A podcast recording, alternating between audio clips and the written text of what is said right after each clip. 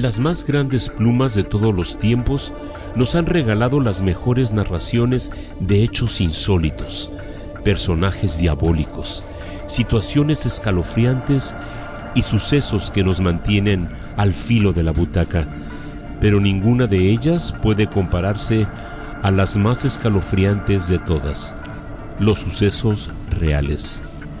Historias de Misterio presenta Crímenes, reales.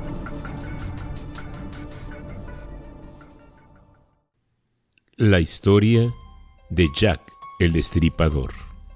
A todos nos apasionan las historias de los crímenes reales perpetrados por asesinos a sangre fría que miden con cautela cada uno de sus pasos y que son capaces de burlar a las autoridades. Sus asesinatos son tan bien planeados que son capaces de repetirlos una y otra vez, retando a propios y extraños a descubrirlos y en la mayoría de los casos saliendo victoriosos de sus atrocidades. Se les ha bautizado con el nombre de asesinos en serie. Tales son los casos de la Dalia Negra y de Charles Manson que ya hemos descrito en las historias de misterio pero existe un lugar especial para el caso que sin lugar a dudas se convirtió en el origen de esta serie de personajes cuyos crímenes fueron popularizados por la prensa y que quedaron escritos para siempre en la memoria colectiva de los ciudadanos comunes y corrientes. Me refiero a los asesinatos de Jack el Destripador. En este caso, ni siquiera el número de víctimas queda claro. El número mencionado con más frecuencia es de 5, pero existen muchas dudas si en realidad se trataron de 11. Los asesinatos ocurrieron en el extremo este de Londres en 1888, en la zona llamada Whitechapel la prensa tuvo una importante participación en la divulgación de estos crímenes pertenecientes a uno de los vecindarios más pobres y que causó un gran impacto en la sociedad victoriana, poniendo de manifiesto las condiciones de marginación y pobreza que existía en Londres. De forma canónica, el primer asesinato atribuido a Jack ocurrió el 31 de agosto de 1888. La víctima respondía al nombre de Mary Nichols. Este fue un ataque salvaje y brutal. A la mujer le habían cortado el cuello. Este asesinato inició lo que la policía llamó el reino del terror. Las investigaciones de la policía llevaron a establecer que un individuo con un mandil de cuero era un fuerte sospechoso de los crímenes. De acuerdo con las declaraciones de las prostitutas de Whitechapel, una persona que utilizaba un mandil de cuero había estado amenazando con destazarlas si no le daban dinero. Cuando la prensa se enteró de esta pista, de inmediato corrieron la voz de que se trataba de un individuo de la comunidad hebrea, lo que contribuyó a que el antisemitismo creciera en el área. El 8 de septiembre de 1888, el cuerpo de otra prostituta fue descubierto en el patio trasero del número 29 de la calle Humbury, que estaba ubicado a menos de una milla del asesinato previo de Mary Nichols.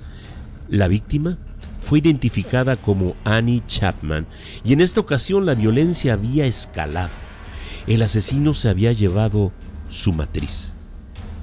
A poca distancia de allí, se encontró un mandil de cuero recién lavado. Las autoridades invadieron el área con policías e investigadores que solo contribuyeron a incrementar la agitación en la zona. La policía arrestó a un sospechoso que usaba un mandil de cuero de nombre John Pizer. Sin embargo, este pudo comprobar su coartada por lo que fue eliminado de la lista de sospechosos. Para el 10 de septiembre de 1888, un grupo de hombres de negocios y comerciantes formaron el llamado Comité de Vigilancia de la Última Milla. Aunque muchos creen que este grupo en realidad operaba como un puñado de vengadores, la realidad es que su función principal fue la de recabar fondos para ofrecer una recompensa por la captura del asesino. Basados en la autopsia de Annie Chapman, la policía estableció como hipótesis que el motivo del asesinato había sido la extracción de la matriz y que la rapidez de su extracción hacía pensar que el asesino debía tener cierto conocimiento de anatomía. Un coronel de nombre Wayne Baxter declaró que el subcurador de un museo de patología de una de las universidades de medicina de Londres le había contado que un médico norteamericano ofrecía 20 libras por cada matriz humana que le suministraran. Estas declaraciones causaron un gran alboroto y aportaron un giro bizarro a los asesinatos de Whitechapel. La sociedad médica de la época rápidamente contradijo las aseveraciones de Baxter. El 30 de septiembre de 1888, el asesino de Whitechapel atacó de nuevo, y en esta ocasión mató a dos mujeres en menos de una hora. La primera víctima fue Elizabeth Stride, el hecho de que su cuello había sido cortado pero no había sido mutilada hizo pensar a la policía que el asesino no había tenido tiempo de terminar su crimen, seguramente al ser interrumpido por la persona que encontró el cadáver. La segunda víctima aquella noche fue Catherine Edwards, cuyo cuerpo, horriblemente mutilado, fue encontrado a la 1.45 de la mañana. Además de las heridas similares a las de Mary Nichols y de Annie Chapman, el asesino había mutilado la cara de Catherine Edwards y había extraído el útero y el riñón izquierdo. Ante el doble asesinato, la policía decidió hacer pública una carta que en días previos había sido enviada a la agencia de noticias de Londres. Esta había sido escrita en tinta roja y declaraba La policía aún no me detiene después de explicar cómo cometió los asesinatos y de lo que haría a continuación, firmaba la carta con el seudónimo de Jack el Destripador. Publicar la carta resultó ser un grave error, porque además de no estar seguros que había sido escrita por el asesino, trajo como consecuencia una avalancha de cartas falsas.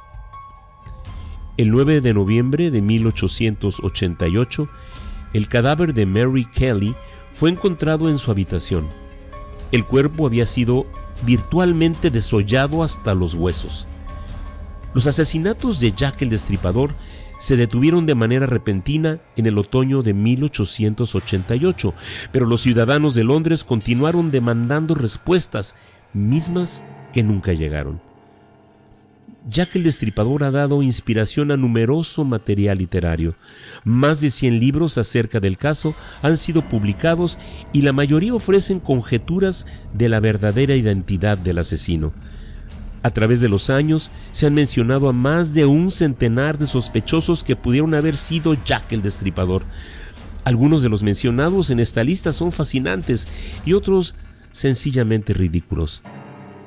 Aaron Kosminski, Thomas Cutbush y Montage John Druid son sospechosos que caben en la primera categoría, mientras que el príncipe Albert Edward Victor y Lewis Carroll pertenecen a la segunda, incluyendo la versión de que se trató de una conspiración masónica y que la policía le encubrió para proteger a gente muy importante, posiblemente a miembros de la propia familia real. Sin importar qué tan probables son los nombres de los sospechosos, el reto de tratar de establecer quién fue el verdadero Jack el Destripador ha ayudado a mantener a esta serie de crímenes a la vanguardia en la historia de los asesinatos en serie. ¿Llegaremos algún día a saber quién está detrás del infame nombre de Jack el Destripador y el motivo por el que cometió los despiadados crímenes? El misterio sigue abierto para que finalmente alguien después de más de 130 años, descubre el telón de la verdadera historia de Jack el Destripador.